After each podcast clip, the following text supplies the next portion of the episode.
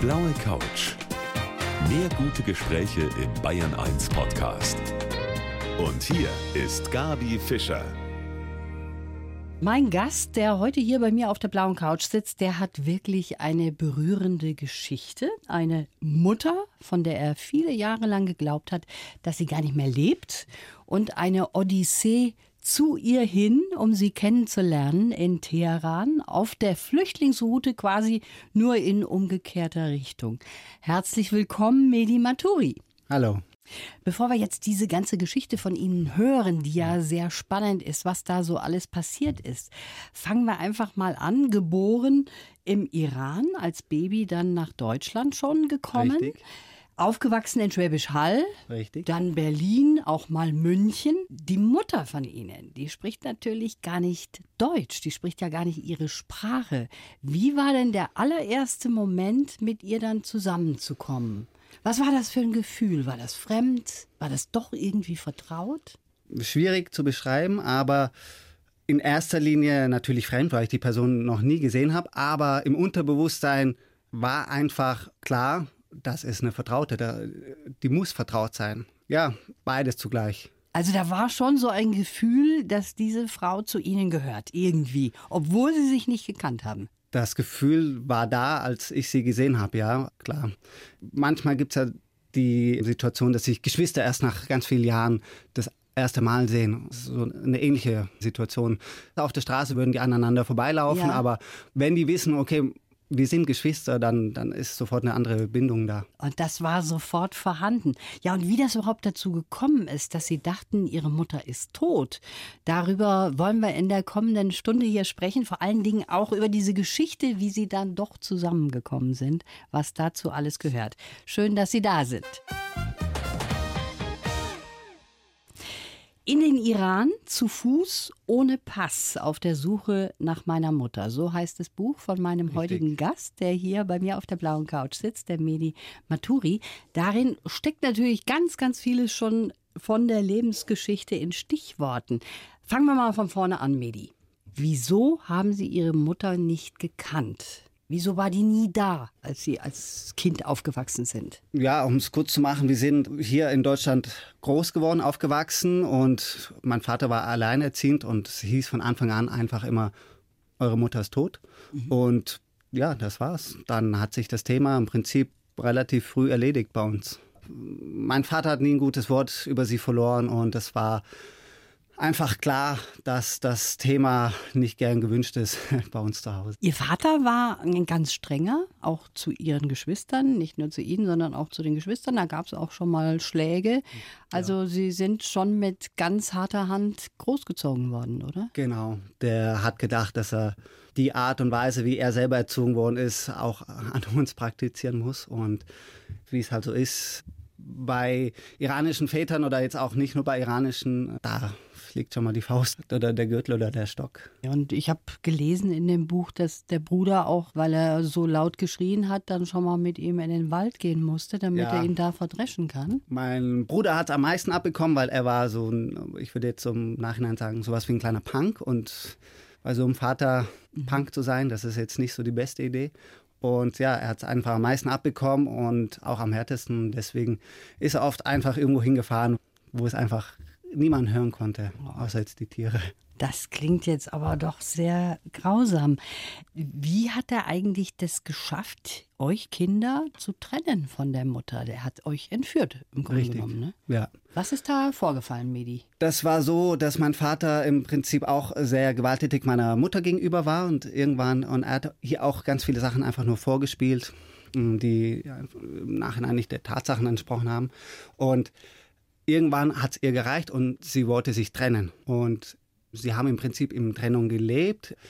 Im Iran war Im das? Iran damals noch, genau. Und sie hat auch das Sorgerecht zugesprochen bekommen von den Kindern. Und sie war in dem Moment schwanger mit mir und damit auch relativ ausgelastet. Deswegen waren meine Geschwister bei der Oma, bei der Mutter meines Vaters. Und es war vom Gericht so entschieden worden, dass meine Mutter, sobald ich auf der Welt bin und aus dem Gröbsten raus bin, alle drei Kinder zugesprochen bekommt.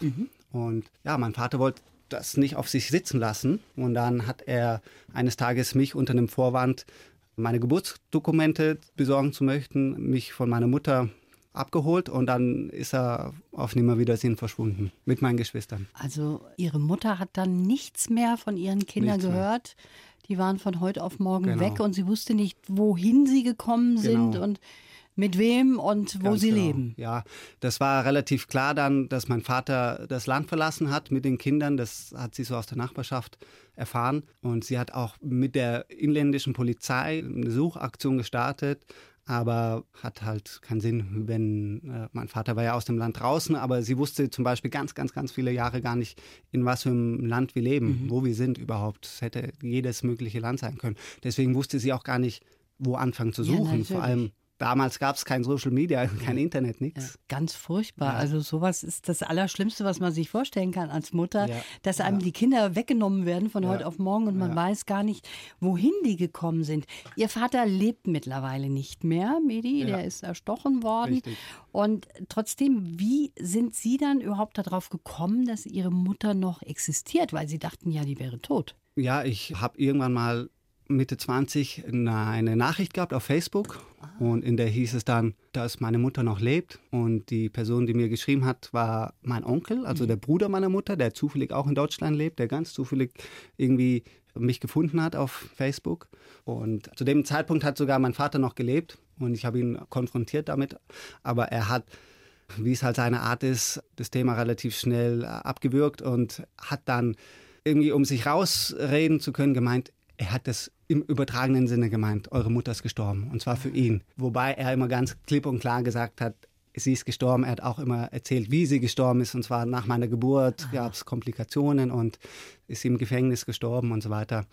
Aber ich bin da jetzt auch gar nicht drauf eingegangen, weil es hat auch keinen Sinn gemacht. Das hat keinen Sinn mehr im Nachhinein dann wahrscheinlich auch gehabt.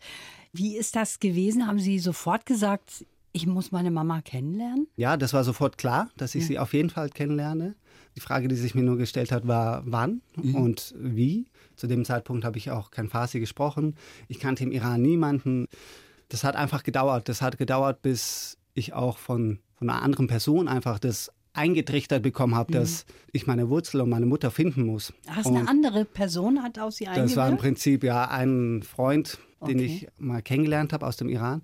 Als er davon gehört hat, dass ich eine Mutter habe im Iran, die ich noch nie kennengelernt habe, war er derjenige, der, der gesagt hat, Medi, du musst deine Mutter finden, Familie ist das Wichtigste, ich helfe dir. Er hat mir einfach so paar Hürden genommen Ja. und irgendwann habe ich den Entschluss gefasst, okay, let's do it, ich mach's. Let's do it. Wir würden uns in einen Flieger setzen, würden sagen, wir fliegen mal da kurz hin. Aber für Sie war das eben nicht möglich, weil Sie keinen Pass haben. Und wieso haben Sie keinen Pass? Ich habe keinen iranischen Pass und ich habe auch keine iranischen Dokumente. In meinen deutschen Papieren steht drin Staatsbürgerschaft Iran. Wenn das drin steht, möchten die Iraner auch iranische Papiere haben, iranischen Pass. Und mein Vater hat mich damals aus dem Land äh, Entführt entführt quasi, ne? und hat mir eben keine Papiere vorher besorgt. Das heißt, ich habe viele Male das Konsulat und auch die Botschaft in Berlin besucht. Im Endeffekt haben die Mitarbeiter gemeint, du kannst gar nicht nachweisen, dass du Iraner bist. Also ich habe als Person nicht existiert. Deswegen haben die relativ eindeutig gesagt, dass ich mit diesen Papieren niemals in den Iran einreisen darf. Deshalb ist das eine wahnsinnige Odyssee geworden, Genau. dann zu dem ersten Treffen mit ihrer Mutter. Und darüber wollen wir gleich weitersprechen hier auf der blauen Couch.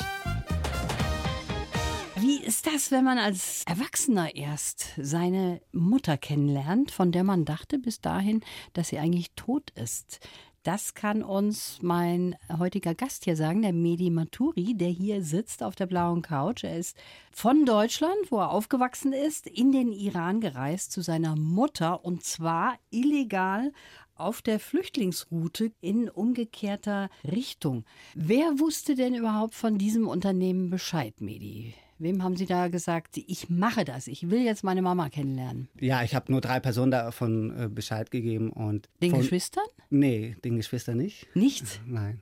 Ich bin von heute auf morgen mehr oder weniger verschwunden. Es wussten drei Personen Bescheid, die sich untereinander auch nicht kannten. Und der einzige Grund auch, warum ich denen Bescheid gegeben habe, war, falls ich äh, ja verschwinden sollte, äh, sollten die einfach wissen, wo die anrufen müssen, in was für Gefängnissen oder wo die einfach nach mir suchen hätten können. Ja. Aber das war Ihnen schon sofort klar, dass das natürlich eine schwierige Sache wird, auf dieser Flüchtlingsroute in gegenläufiger Richtung dorthin zu gelangen zu Ihrer Mutter. Ja, das ist jetzt nicht so ganz einfach werden würde, das habe ich mir gedacht, aber dass das im Prinzip sich so entwickelt, wie es sich entwickelt hat, nee, das war mir nicht klar. Das war Ihnen nicht klar. Das sind etwa 4000 Kilometer, oder? Das sind 4000 Kilometer, wobei ich sagen muss, ich bin ja auch von Stuttgart aus, da ging es los, über München dann nach Wien. Da konnte ich noch viel äh, mit dem Auto machen oder mhm. die meisten Strecken habe ich mit dem Auto gemacht. Von Wien bin ich nach Griechenland geflogen. Es ging um die Grenzen im Prinzip, um die türkische Grenze. Ich durfte nicht legal in die Türkei einreisen und nicht legal in den Iran. Und diese zwei Grenzen, die musste ich irgendwie überwinden bis in den Iran, dann bis zu meiner Mutter. Und vor allen Dingen muss man dann natürlich fit wie ein Turnschuh auch sein, ne? weil ja auch vieles zu Fuß geht. Ja. Und waren Sie fit wie ein Turnschuh? Es hat sich herausgestellt, dass ich mich da überschätzt habe.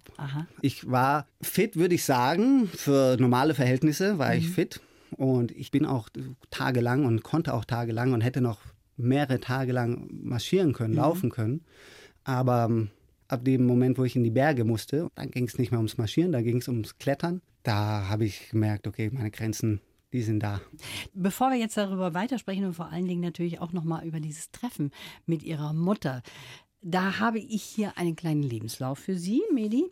Wenn Sie den mal kurz vorlesen, bitte. Mhm, gerne. Ich heiße Medi Maturi und ich bin ein Optimist, der gelernt hat, über Grenzen zu gehen. Ob die im Kopf sind oder auf der Landkarte, ist erstmal egal. Mein Motto, einfach mal machen.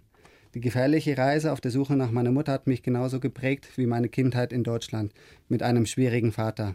Ich bin dankbar, dass ich hier aufgewachsen bin, beziehungsweise hier aufwachsen durfte und freue mich, dass sich so viele für meine Geschichte interessieren. Vielleicht wird sie bald verfilmt. Angebote gibt es schon. Stimmt's, was wir da zusammengeschrieben haben?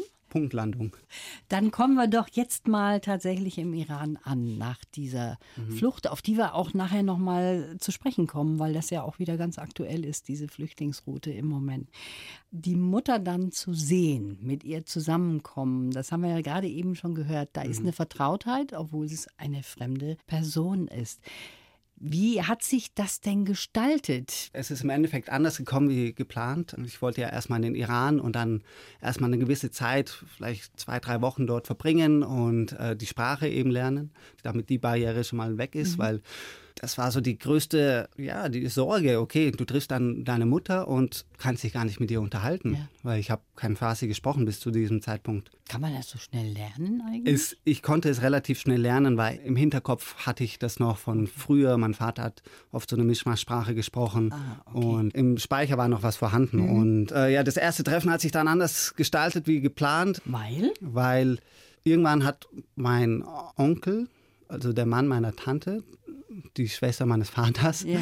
Bei denen bin ich erstmal untergekommen und das war dann so, dass ich am Tag ihrer Ankunft außer Haus war und dann musste sie drei Stunden mit der Tante, also mit der Schwester meines Vaters, die die ganze Entführung gedeckt hat, mit ihr musste sie dann drei Stunden in einer Wohnung verbringen und es war eine unangenehme Situation für sie und für alle auch. Mhm. Und ich kam an und meine Tasche war geparkt und mein Onkel sagt nur, du fährst mit deiner Mutter mit. Mhm. Tschüss. Ja, und wie war das dann mit ihrer Mutter? Das war das Beste, was mir passieren konnte. Einfach komplett ins kalte Wasser geschmissen zu werden. Ich habe dann erstmal äh, eine vier Stunden Fahrt mit meiner Mutter gehabt in ihre Heimatstadt. Dort haben wir uns so das erste Mal so kennengelernt. Wir hatten vier Stunden mit uns. Sie war total happy, dass ich mich verständigen konnte, mhm. dass ich sie verstanden habe. Das war so ihre größte Sorge, meinte sie. Und sie hat es im Prinzip, das war für sie unfassbar, dass ich so auf einmal neben ihr sitze. Und zwar für die ganze Familie meiner Mutter unfassbar. Wie toll, dass man seine eigenen Kinder dann wiedersehen ja, kann. Genau. Jetzt nur den einen Sohn, ja. nur in Anführungsstrichen. Aber haben Sie sich Ihre Mama irgendwie so auch vorgestellt oder war das ein ganz fremdes Erscheinen? Es ist eine ja. sehr elegante Frau. Ich habe es auf dem Foto gesehen. So habe ich es mir nicht vorgestellt, nein. Aber ich hatte jetzt auch keine konkrete Vorstellung. Mhm.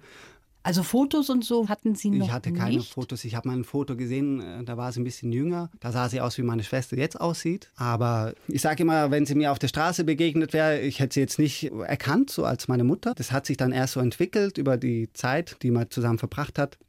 Da sind mir so die Ähnlichkeiten ins Auge gefallen und ich hatte um ehrlich zu sein, gar keine konkrete Vorstellung von irgendwas, als Ja. ich los bin. Und habe ich dann so vor Ort alles erst erfahren. Unglaublich, auch für die Mutter von Ihnen natürlich unglaublich, die wahrscheinlich so glücklich wie selten vorher war, Ja, ihre genau. Kinder irgendwie gefunden zu haben. Wir sprechen gleich weiter und zwar auch darüber, dass diese verrückte Geschichte auch eventuell verfilmt wird. Möchte ich gerne wissen, wie weit stehen denn da die Aktien? Ich freue mich sehr, dass Sie heute hier sind. Der Medi hier bei mir auf der blauen Couch. Ja, das ist eine unglaubliche Geschichte auf der Flüchtlingsroute nach Iran, um die Mutter kennenzulernen, von der man eigentlich dachte, dass sie tot ist. Da ist jetzt ein Buch darüber geschrieben, in den Iran zu Fuß ohne Pass, vom Medi Maturi. Es soll unter Umständen auch verfilmt werden, Medi. Es wird definitiv verfilmt. Ich habe da schon einige Gespräche gehabt mit Produktionsfirmen. Ich habe unter anderem schon auch mit den USA telefoniert, die das super interessant finden, mit LA, also Hollywood, um es auf den Punkt zu bringen. Aber es wird jetzt eine europäische Produktion und die Verhandlungen sind im Prinzip schon weit fortgeschritten, aber unterschrieben ist noch nichts. Genau, das wird aber die nächste Zeit passieren. Buch und Film, das ist ja echt ganz großartig. Wie ist das? Haben Sie eigentlich auch mal vorgehabt, mittendrin, dass Sie vielleicht bei Ihrer Mama bleiben? Nein, um ehrlich zu sein, das ist einfach ein zu großer Kulturunterschied. Ja. Und die leben da in ihrer komplett eigenen Welt, in der ich nichts verloren habe als Europäer. Und ja, es ist einfach schade, weil die wurde einfach sehr viel kaputt gemacht durch die Regierenden.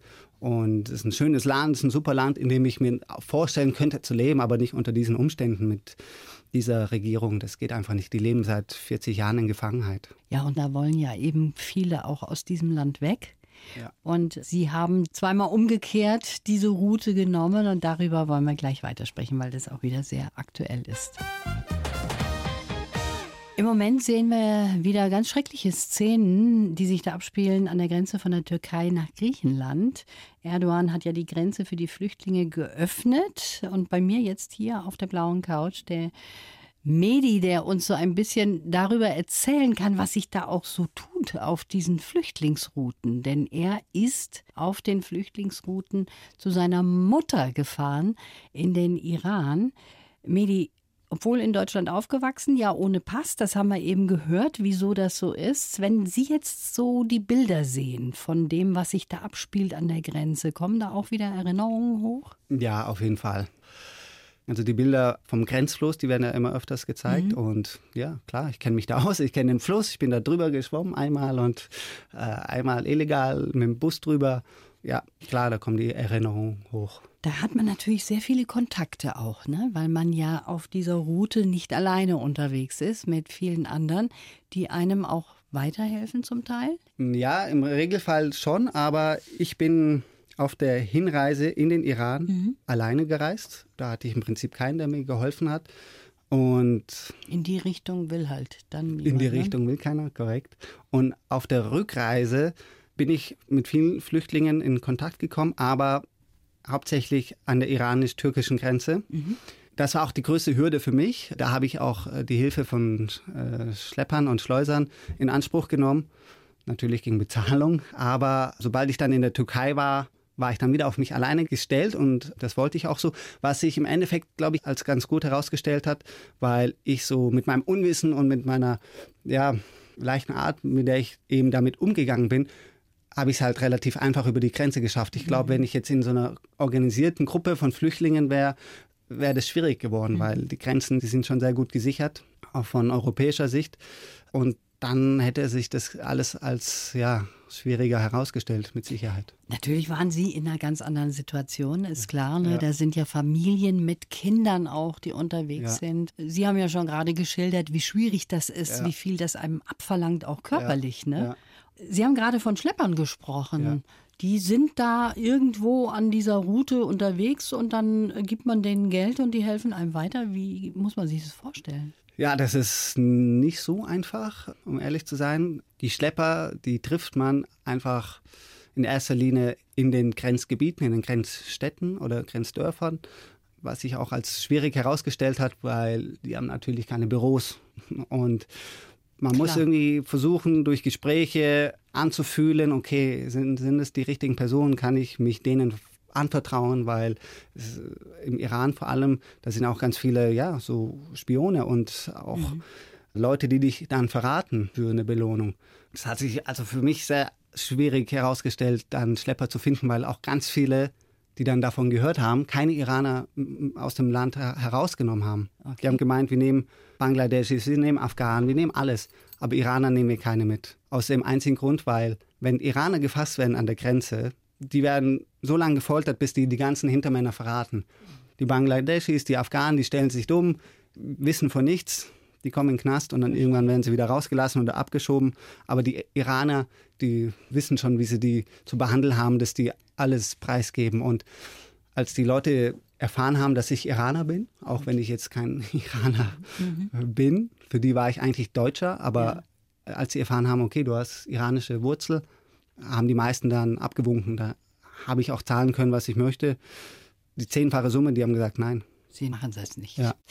Was war denn so eigentlich für Sie die schlimmste Situation, die Sie da erlebt haben auf dieser Route?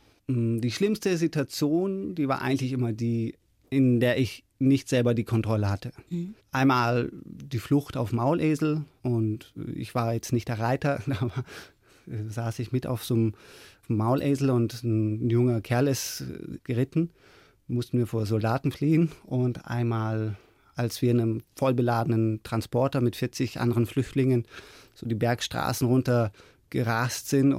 Also das Ding hatte kein TÜV mehr und kein gar nichts. Mhm. Und die Bremsen haben nicht funktioniert und wir sind mit 120 Sachen total überladen äh, die Bergstraßen runtergerast.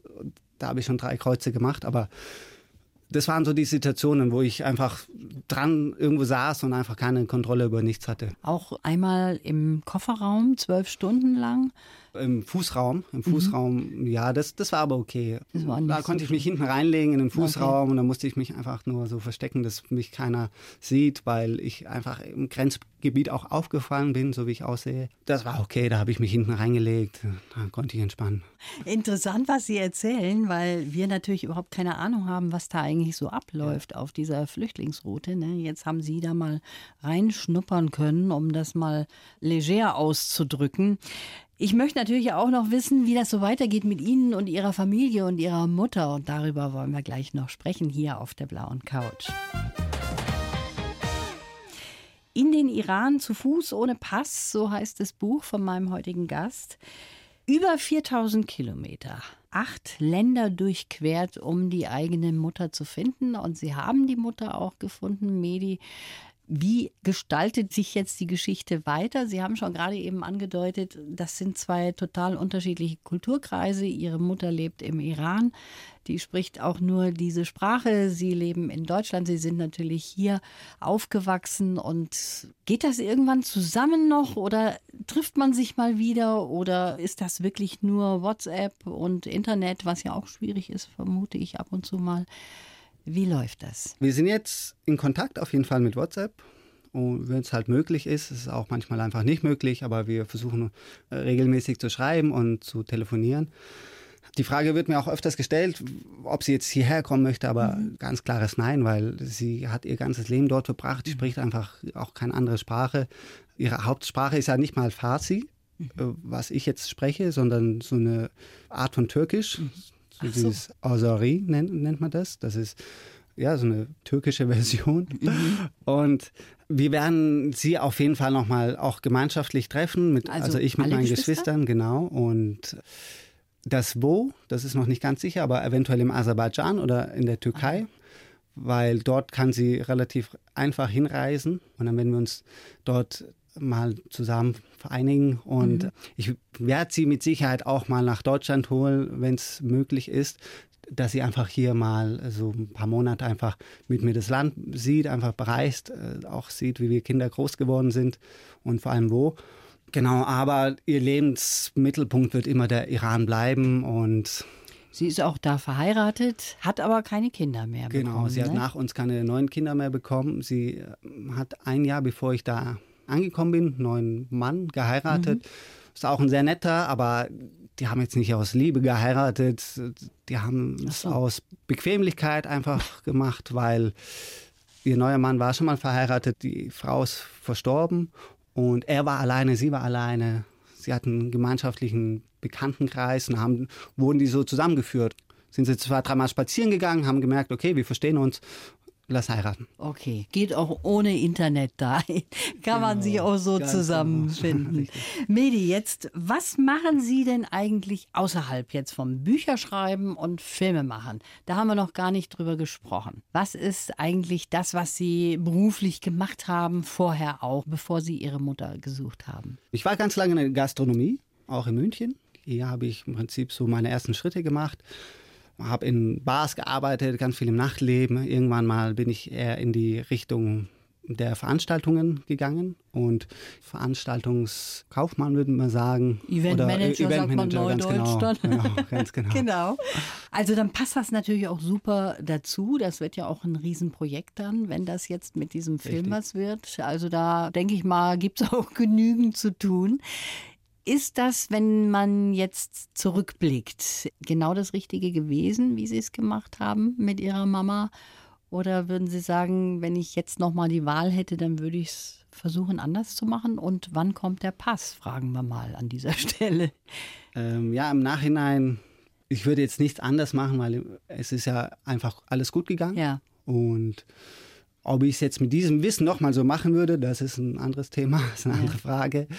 Aber ich habe jetzt im Iran meine ähm, Geburtsurkunde endlich bekommen, nach 30 Jahren. Sprich, ich existiere jetzt offiziell und ich darf damit jetzt auch meinen iranischen Pass beantragen und ja, der deutsche Pass, der ist dann auch äh, auf jeden Fall, oder beziehungsweise die deutsche Staatsbürgerschaft, das mhm. ist so der nächste Step. Ist eigentlich verrückt, wenn man hier aufgewachsen ist, die letzten 30 Jahre, und dann muss man sagen, ich brauche einen Pass und kriegt ihn dann nicht. Ja. Ich kann nur eins sagen, das ist toll, dass Sie uns Ihre Geschichte erzählt haben. Toi, toi, toi für Pass, aber hauptsächlich auch für die Familie und Familienzusammenführung mit den ganzen Geschwistern.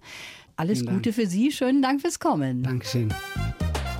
Die blaue Couch. Der Bayern 1 Talk als Podcast. Natürlich auch im Radio. Montag bis Donnerstag ab 19 Uhr.